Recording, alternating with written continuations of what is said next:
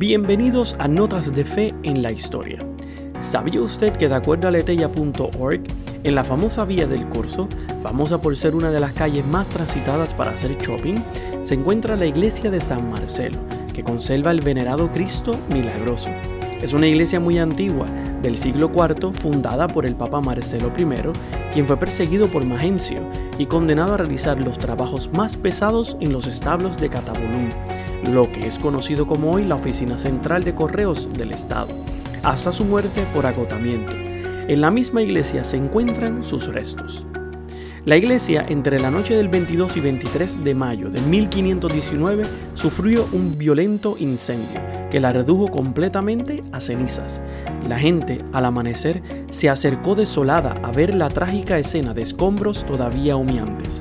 Allí encontraron el crucifijo colgado en el altar principal providencialmente intacto iluminado por la lámpara de aceite que, aunque arrugada por las llamas, todavía ardía a sus pies.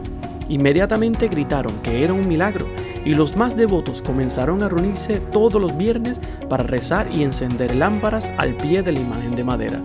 Así nació la Archicofradía del Santísimo Crucifijo en Urbe, que existe hasta el día de hoy. Pero este no fue el único milagro acontecido al crucifijo. El siguiente se remonta al año 1522, donde una terrible plaga azotó tan violentamente la ciudad de Roma que se temía que la ciudad perdería completamente todos sus habitantes.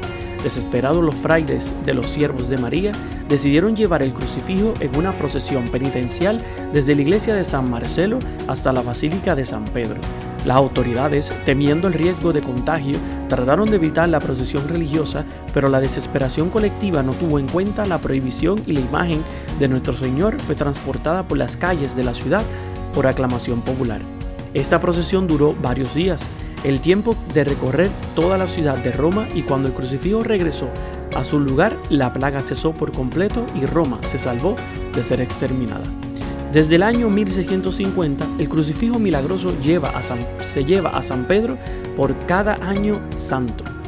En la cuaresma del gran jubileo del 2000, el crucifijo milagroso fue expuesto en el altar de la confesión en San Pedro, y frente a su imagen, San Juan Pablo II celebró el Día del Perdón. El Papa Francisco también se encomendó al Santo Crucifijo el día 15 de marzo del 2020 para que cesara el flagelo del coronavirus que ha cobrado tantas vidas en todo el mundo. Este es el mismo crucifijo que pudieron ver hoy, 27 de marzo, en la bendición Urbe ad Orbis de este mismo Papa. Recuerda escuchar también Notas de Fe y Vida todos los jueves por tu plataforma favorita.